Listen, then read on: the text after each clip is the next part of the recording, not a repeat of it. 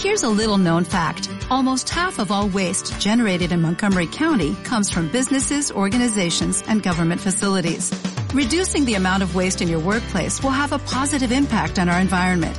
It can also save you money on your disposal costs. Reducing waste and recycling at your business is easy to do and is the law in Montgomery County. Make it your business to recycle right. Learn more at montgomerycountymd.gov slash recycle right or call 311.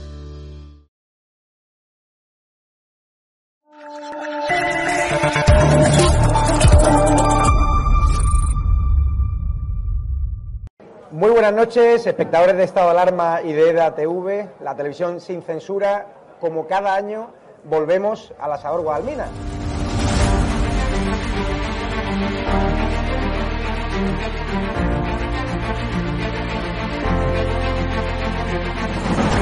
¿Por qué te gusta lo que hacemos? Porque decís la verdad. Está muy bien y me está muy contenta. Señora, ¿les ha gustado el programa? Alcanzaron con un disparo en la cabeza a un compañero que era el jefe de la UEI y que como dice, no, es que ya han dejado de matar. Parece que Franco está matando todavía. Cuando vivía Franco con la libertad de expresión, y ahora resulta que son ellos los que no nos dejan hablar a nosotros. Y hay que ir a por ellos. De defender causas que están silenciadas, los pequeños agricultores, los pequeños ganaderos, gente que nunca ha tenido un micrófono. Nosotros no nos hemos tomado nunca canapés en la sala VIP antes de entrar en, en un plato de televisión con monedero. Y yo simpatizo con estos pequeños grupos que reivindican algo, luego les puedo vender toda mi mercancía averiada. La historia del Partido Socialista Obrero Español es la historia del crimen y del latrocinio. O Sánchez o los que estamos aquí.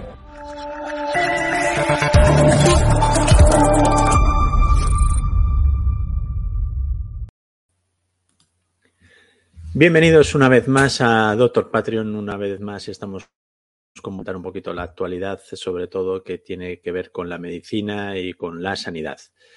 Bueno, vamos a empezar comentando un poquito los datos porque vemos que vuelve a subir la incidencia y demás. Y recordad que esta incidencia están tomándola solo en aquellos pacientes que probablemente ingresan, pacientes que muchas veces pues ya son gente mayor, es decir, que probablemente la incidencia ahora mismo está siendo mucho mayor. Además, os informo que está habiendo una crisis también un poquito de aumento de dolores de garganta, de laringitis, etcétera, etcétera, que no está relacionado en este caso con el COVID, pero que, bueno, pues te puede dar un trastorno de afonía, incluso a veces incluso fiebre durante dos, tres días. Viene la gripe, ya sabéis que yo estoy a favor de que se vacune la gente de la gripe, una vacuna que llevamos muchos años conviviendo con ella. Y sobre la vacuna del coronavirus, bueno, pues os diré que, por ejemplo, yo de momento he decidido decirles que no me vacuno ¿Por qué? Pues porque hace no mucho que he pasado el coronavirus y entonces no tiene mayor sentido estar forzando la inmunidad con más vacunas. Así que espero que vaya todo bien. Vamos a seguir viendo por dónde vienen los tiros. Vamos a ver realmente si las vacunas son compatibles con estas nuevas cepas que nos van a venir o no, o cuántos son o no, porque ahora mismo los estudios que están haciendo de estas vacunas, digamos que es un supuesto sobre la anterior vacuna y que digamos que fueron efectivas. Entonces, bueno, pues yo quiero ver un poquito datos. Realmente yo no me quiero guiar por supuestos y entonces pues vamos a ver realmente si son eficaces, cuánto lo son, pues porque si a lo mejor son eficaces en menos de un 50%, pues ya sabéis que en ese caso pues tampoco tendría sentido. También por un lado eh, se nos ha dicho, y es verdad porque hay estudios, que la gente que estaba vacunada sobre todo y que luego pues eh, cogía el coronavirus, pues que la inmunidad daba una inmunidad muy buena durante bastante tiempo. De hecho, hay estudios que dan dos años de inmunidad, pero como mínimo, mínimo diez meses. Por lo tanto, pues eh, no entiendo, no entiendo por qué se está de repente queriendo otra vez vacunar masivamente a la población cuando lo lógico sería, evidentemente, los pacientes de riesgo, esos habría que vacunarlos porque además la inmunidad disminuye más rápido que en la gente más joven Bien, lo aceptamos, hay que vacunar, eh, son pacientes de muy alto riesgo y cualquier complicación pues, puede hacer que terminen en un hospital, perfectamente. Pero luego el resto de la población pues deberíamos hacer unos estudios epidemiológicos de cuál es la inmunidad real que tenemos en la población y además es que eso se hace y lo podrían estar haciendo y midiendo un poco el nivel de la población y una vez visto qué niveles, qué zonas, eh, qué, qué franjas de edad, etcétera, etcétera, tienen mejor inmunidad, pues a lo mejor decidir empezar un proceso de vacunación, pues aquellas franjas de edad o aquellas zonas o aquellos pacientes que veamos que son susceptibles de tener menos inmunidad. A favor de que la gente que tiene sus problemas y enfermedades, digamos, graves de base, como una diabetes con insulina, un hipertenso que no esté bien controlado, gente que ha tenido infartos, eh, gente mayor, bueno, yo estoy a favor de que eso, evidentemente, siempre el riesgo de descompensarse con una enfermedad es mayor que el riesgo de la vacuna. Así que yo estoy a favor de la vacuna. Pero el resto de la población, pues realmente tenemos que ver. Es decir, no se trata de estarnos vacunando cada tres o cada seis meses. Hay que ver qué grado de inmunidad y si tenemos estudios que están diciendo que como mínimo nos da diez meses, bueno, pues a lo mejor, pues como mínimo esperar diez meses, que ni eso, ni eso vamos a tener.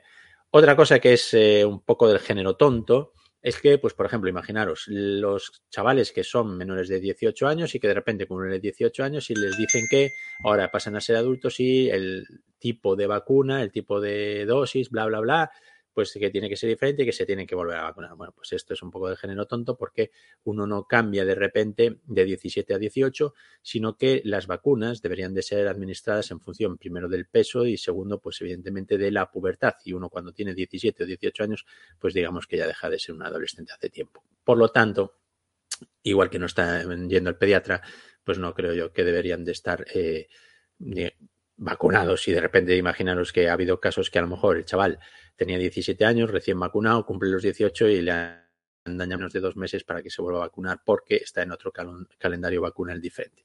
Estos, estas cosas hay que cuidarlas porque no tienen ningún sentido y luego pues evidentemente la gente pues, pues se harta de estas cosas pues porque son cosas que se deben de planear, que se deben de hablar, que se deben de tener pues unos criterios. Tampoco son tantos los chavales que pasan de 17 a 18 igual que somos capaces de darles una paguita, hombre pues estar un poco pendientes de que estas cosas no pasen y que algún chaval pues a lo mejor se ha vacunado con una diferencia de un mes o menos.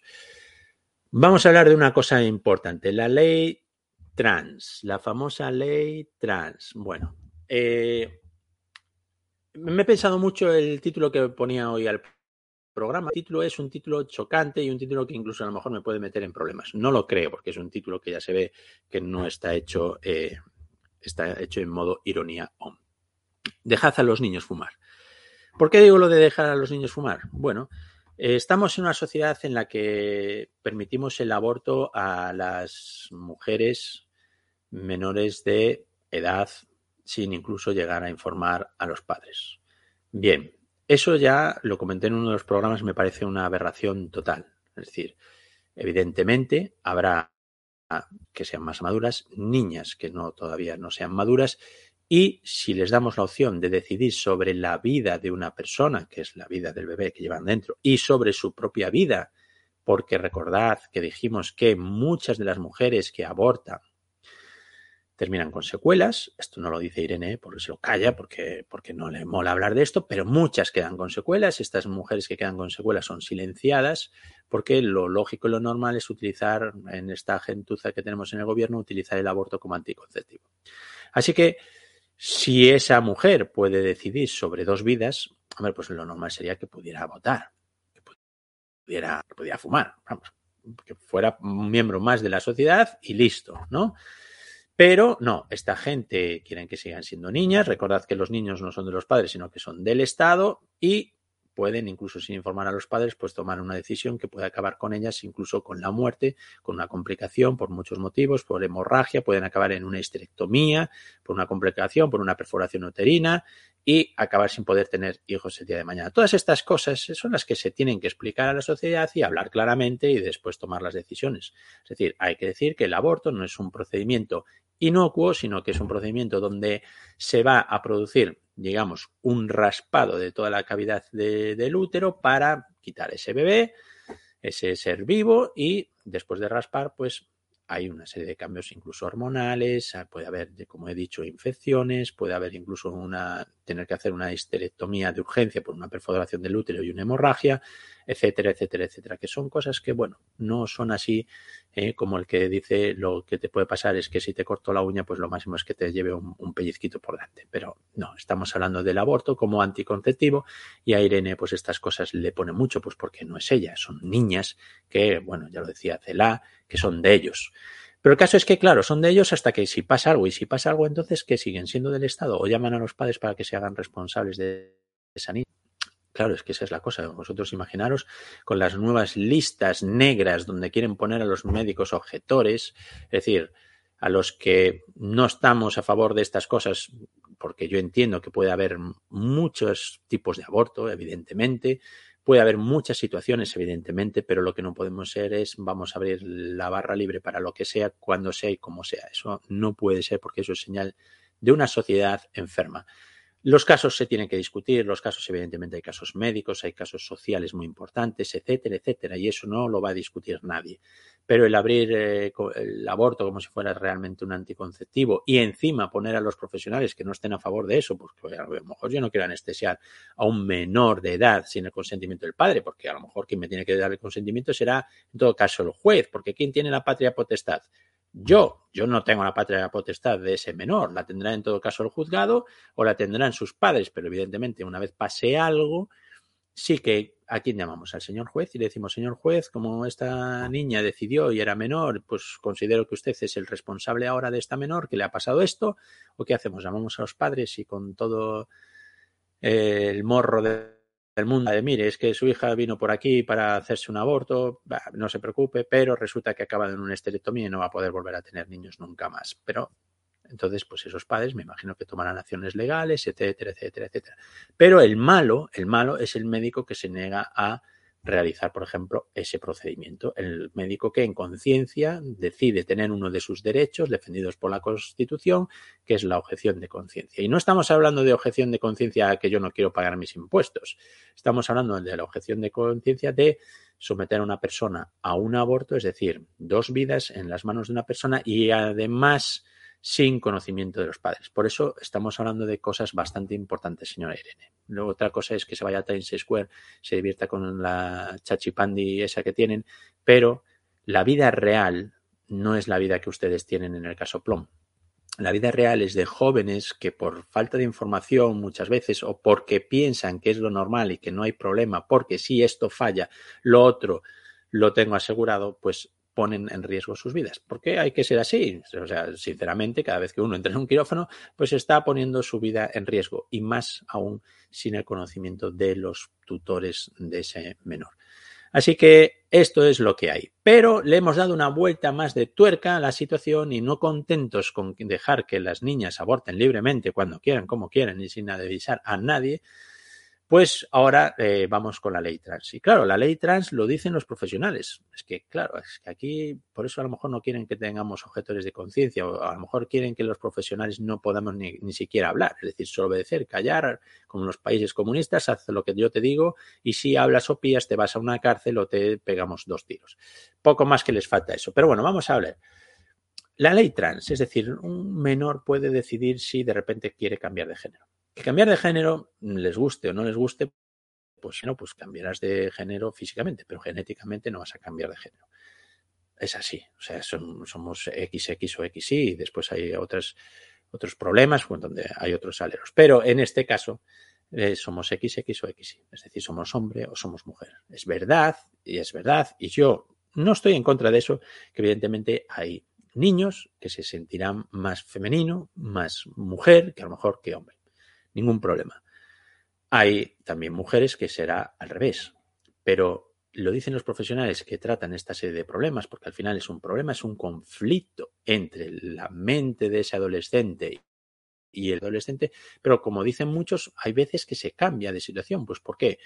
Aquí están implicados pues el desarrollo hormonal, la madurez, la enseñanza, la educación, el entorno, una serie de cosas que pueden provocar este tipo de pues digamos, de decir, bueno, pues yo me siento mujer y quiero ser una mujer.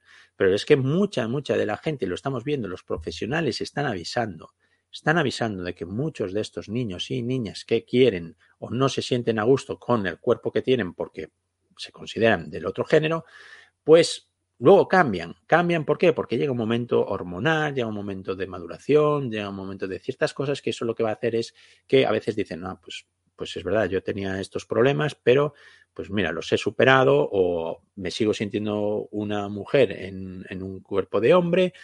Es decir, hay muchos, muchos que después realmente pues se sienten bien y aceptan pues, pues lo que son, digamos, genéticamente, pues son mujeres o son hombres. Es decir, uno luego puede ser más femenino, puede ser más, más, más masculino, lo que sea, pero muchas veces no es una cuestión, digamos, corporal, es una cuestión de sentimientos. Pero cuando tú quieres en el sentimiento darle una vuelta de tuerca, que es lo que quiere esta gente, y decir, no, no, tú te puedes cambiar y tal, lo que vamos a hacer es, ustedes imagínense, si permitieran a 16 años a empezar a fumar, eso todos los médicos decimos que genera una serie de problemas que después les impide el desarrollo, sobre todo también el beber, sobre, desde niños, cada vez beben y fuman más jovencitos.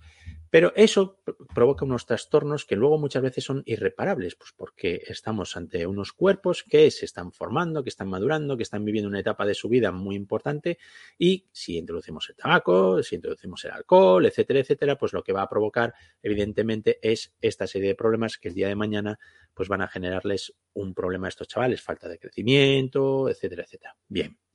Ahora imagínense ustedes que decimos, bien, pues como los chavales pueden decidir si quieren abortar y como los chavales pueden decidir si quieren ser hombre y mujer, porque los consideramos que tienen capacidad mental y madurez suficiente para eso, pues también les vamos a dejar que decidan si quieren beber o fumar. Pero ya no desde los 16, desde los 14. ¿Qué va, digo, los 14? Desde los 12. Porque al fin y al cabo, ustedes fíjense en un eh, ejemplo vamos a hacer que un chaval empiece o pueda empezar a fumar a los 16 años. Bien, de los 16 a los 18 años, si empieza a fumar, evidentemente no como un carretero, dos cajetillas o tres, pero si empieza a fumar, va a tener una serie de cambios en su cuerpo y una serie de problemas evidentes que genera el tabaquismo. Bien, hasta ahí todo el mundo estamos de acuerdo que el tabaco no es nada bueno. Y si no es nada bueno, podrían prohibirlo totalmente, sí que no lo hacen. Lo que hacen es ponen una edad, una edad a la que, bueno, a partir de esta edad te puedes ir envenenando si quieres. Bien. Imagínense ustedes ese chaval de 16 años o esa niña de 16 años que decide empezar a fumar, pues porque permitimos que fumen, porque creemos que tienen edad suficiente para escoger lo que ellos quieren para sus cuerpos. Entonces fuman. Lo que iba a provocar ese tabaquismo en dos años, desde luego, no es, ni mucho menos, comparable a lo que provoca las terapias hormonales en ese cuerpo. Me explico. Es decir, uno cuando se vuelve fumador y decide dejar de fumar, evidentemente cuando lleva un tiempo sin fumar, nuestro organismo va reaccionando de tal manera que, digamos, volvemos a la cierta normalidad.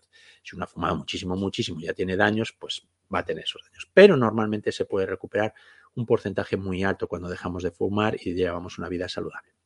Pero si hormonamos a una persona, eso no tiene recuperación. No tiene recuperación y no tiene vuelta atrás. Entonces, estamos dejando que haya personas que decidan que se van a hacer un tratamiento que es irrevocable, sobre todo si hay una cirugía por medio, es irrevocable y esa persona luego, imagínense que va a cambiar de decisión. Sobre todo por no hablar de que muchas veces los tratamientos hormonales pueden aumentar el riesgo de ciertos tumores, etcétera, etcétera, etcétera. Vale, que esto tampoco lo dicen, de mal decirlo, y porque si no, no queda como guay. No, señores, no es tan guay, Irene. Es decir, tú cuando vas a un sitio y te ponen unas hormonas que no son las tuyas, pues eso lo que provoca es una serie de cambios drásticos y una serie de desarreglos, etcétera, etcétera, etcétera. Es decir, no es nada, digamos, que no vaya a pasar nada. Y además son unos cambios que debe de saber la persona que no van a tener un regreso. Es decir, vamos a interferir en las gónadas, que son las que están generando esas hormonas, y nosotros vamos a interferir de tal forma que paremos ese crecimiento hormonal, esas gónadas, etcétera, etcétera, etcétera. Así que esto es lo que hay, señores. Es decir, tenemos un país que se jacta de que la ley trans, etcétera, etcétera, que oye, si si, tanto es eh, estas cosas, pues yo creo que si te cambias el género en el DNI, pues, pues ¿por qué no? no? Lo que pasa es que, bueno, evidentemente yo entiendo, yo entiendo y, estoy a favor de que realmente hay mucha gente que se siente realmente mujer y pues porque se siente mujer y yo creo que hay que ayudarlos, pero no con 16 años, ni con 14, ni con nada. Eso y menos sin el consentimiento de los padres o ni siquiera que un profesional ayude o ponga los medios, porque estamos yendo Dense cuenta. ¿Qué es lo fácil? La eutanasia. Lo difícil es generar condiciones en este país donde las residencias de ancianos tengan los medios suficientes para tratar a la gente. Lo difícil en este país es crear unidades de tratamiento, por ejemplo, del dolor, donde podamos tratar a los pacientes que sufren dolores insoportables y que tienen listas de espera de más de dos años. Lo difícil en este país, pues es eso, es dar a la gente, a las mujeres, realmente independencia de que si quieren tener un niño puedan tener ese niño porque no dependan de una persona, ni económicamente, ni, ni psicológicamente, ni nada de nada, y puedan sentirse madres y querer tener a ese niño. Eso es lo difícil. Lo fácil es el aborto. ¿Por qué? Pues porque en 45 minutos está resuelto, Irene, ¿verdad? Pero no es así, porque en la mente de esas niñas quedan muchas veces los traumas. Porque quien realiza eutanasias le queda en la mente el haber realizado esa eutanasia. ¿De acuerdo? Es así. Pero ustedes no nos dejan objetar. Muy bien. A mí me gustaría ver a Irene delante de una persona y decirle, venga, Irene, empuja la jeringuilla que te vas a cargar esta persona. Es así, es crudo, pero es que es así. Es así, pero ella no lo iba a hacer, claro, porque ella no es médico. Pero los restos de médicos, oigan, nosotros somos primero personas y después algunos somos médicos, pero primero somos personas y no nos gusta a lo mejor ir metiendo jeringuillas para matar a la gente. Evidentemente, nosotros, nosotros no nos va a decir nadie que acompañamos a los pacientes en estos últimos momentos para que sean lo menos dolorosos posible y para que sean lo menos traumático para ellos y para las familias. Pero eso es lo que hay que promover, que la gente tenga el derecho a saber que no va a morir con dolor, que la gente tenga derecho a que le vamos a poner los medios para hacer sus meses, sus semanas, sus días lo mejor posible y que puedan disfrutar de su familia el mayor tiempo posible. Eso, señora Irene, es lo que hay que hacer. Que eso es lo difícil. Ustedes son de lo fácil de lo fácil que es eso, llegar al gobierno y comprarse un casoplón. Eso es fácil, vivir en ese casoplón y tener a la Guardia Civil que te está allí en la, en la carretera para que nadie te diga nada y puedas dormir tranquilita. Eso es lo fácil. Lo difícil es poner los medios. En lugar de gastarse tantos millones en viajes a Times Square y, y chochocharlas, pues dediquen ustedes ese dinero a paliar el sufrimiento de la gente, no a matarlos, sino a paliar el sufrimiento de la gente. Dediquen ese dinero realmente a tener especialistas suficientes como para que puedan hablar con esos niños, para que realmente pueda haber un diagnóstico, para que realmente se le pongan todos los medios y cuando decida ese niño con que ha tenido esa ayuda, ese apoyo y esa familia que ha tenido apoyo y ayuda y todo, decida que realmente quiere cambiar de sexo, estemos cometiendo los mínimos errores posibles, porque hay errores, nos guste o no, hay errores, lo que hay que hacer es disminuirlos, pero lo difícil es poner los medios.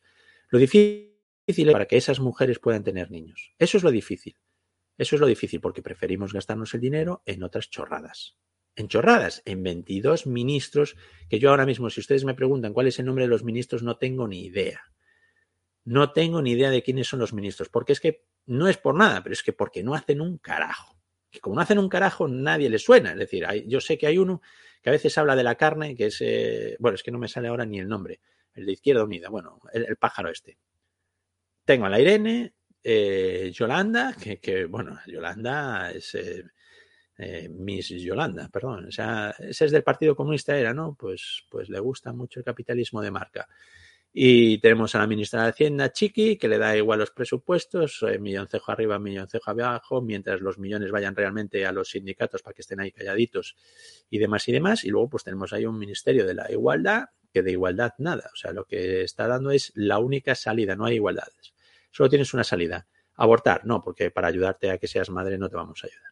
A que seas realmente mujer y te sientas una mujer plena si quieres ser una madre y además tener una carrera profesional y además poder tener tu vida propia, no te vamos a ayudar. Claro, esas son las diferencias que unos prefieren pagar las guarderías para que los padres puedan mandar a sus hijos a las guarderías y tener una conciliación, etcétera, etcétera. Y otros decir, no, no, aquí aborta todo el mundo. Estas son las diferencias. Y esto es lo que la gente no se tiene que olvidar a la hora de votar. Voten ustedes a quien voten, pero por favor no voten ni a Podemos ni a Pedro Sánchez. Y me estoy metiendo en la política que no me llama, pero es que estamos convirtiendo este país en un verdadero estercolero, donde los principios morales se están perdiendo, donde la ética se está perdiendo. Que ya no es que roben o no roben unos u otros, que eso, pues bueno, el robo es el robo, pero estamos realmente desprotegiendo a los niños, quitándoles las oportunidades de que realmente tengan el apoyo de un psicólogo, de un psiquiatra, que su familia pueda hablar, que su familia pueda decidir. Estamos quitándole a las niñas el derecho a poder ser madres, a poder tener una información, a poder tener un futuro siendo madres y evidentemente con la población envejecida que tenemos en este país. Y no les dejamos fumar, no les dejamos beber, no les dejamos entrar en una sala de apuestas, no les dejamos echar ni siquiera una primitiva, etcétera, etcétera, etcétera. Estamos creando un país de hipócritas de hipócritas que van a lo fácil, a lo fácil, a la eutanasia, al aborto, etcétera, a dar el tratamiento hormonal en lugar de dar el apoyo a esos chavales y nos olvidamos de lo difícil. Así que, bueno, pues este ha sido mi mensaje de hoy. Ha sido un poco más político, pero es que me tenéis que perdonar, me hierve la sangre con este tipo de decisiones. Yo ni homófobo, ni estoy en contra de los transexuales, ni nada. Yo entiendo que cada caso es un mundo, pero para ese mundo hay que darle todos los medios.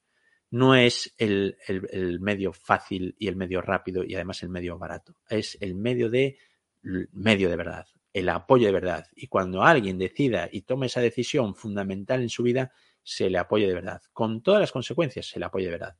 Pero no lo que quiere hacer Irene. Irene quiere es un low cost de este tipo de cosas. Y eso no suele dar un buen resultado. Bueno, espero que os haya Vemos que las mascarillas cada vez se acercan más. Espero que me hayáis hecho caso y hayáis ido comprando mascarillas cuando estaban bien, bien baratitas, porque probablemente en el, ahora a finales de octubre mm, vamos a tener que volver a lo mejor a ponerlas de una forma pasajera. Se va a juntar también con la gripe, con algunas cositas más. No pasa nada por usar las mascarillas si lo hacemos con, tranquilidad y, sin, sin, agobios a la gente. Yo creo que además es bueno que la gente que tiene problemas respiratorios, etcétera, etcétera, use la mascarilla, pues que ya hemos aprendido a usarla. Y por lo demás, pues espero que todo vaya muy bien y nos vemos la próxima semana. Un saludo a todos.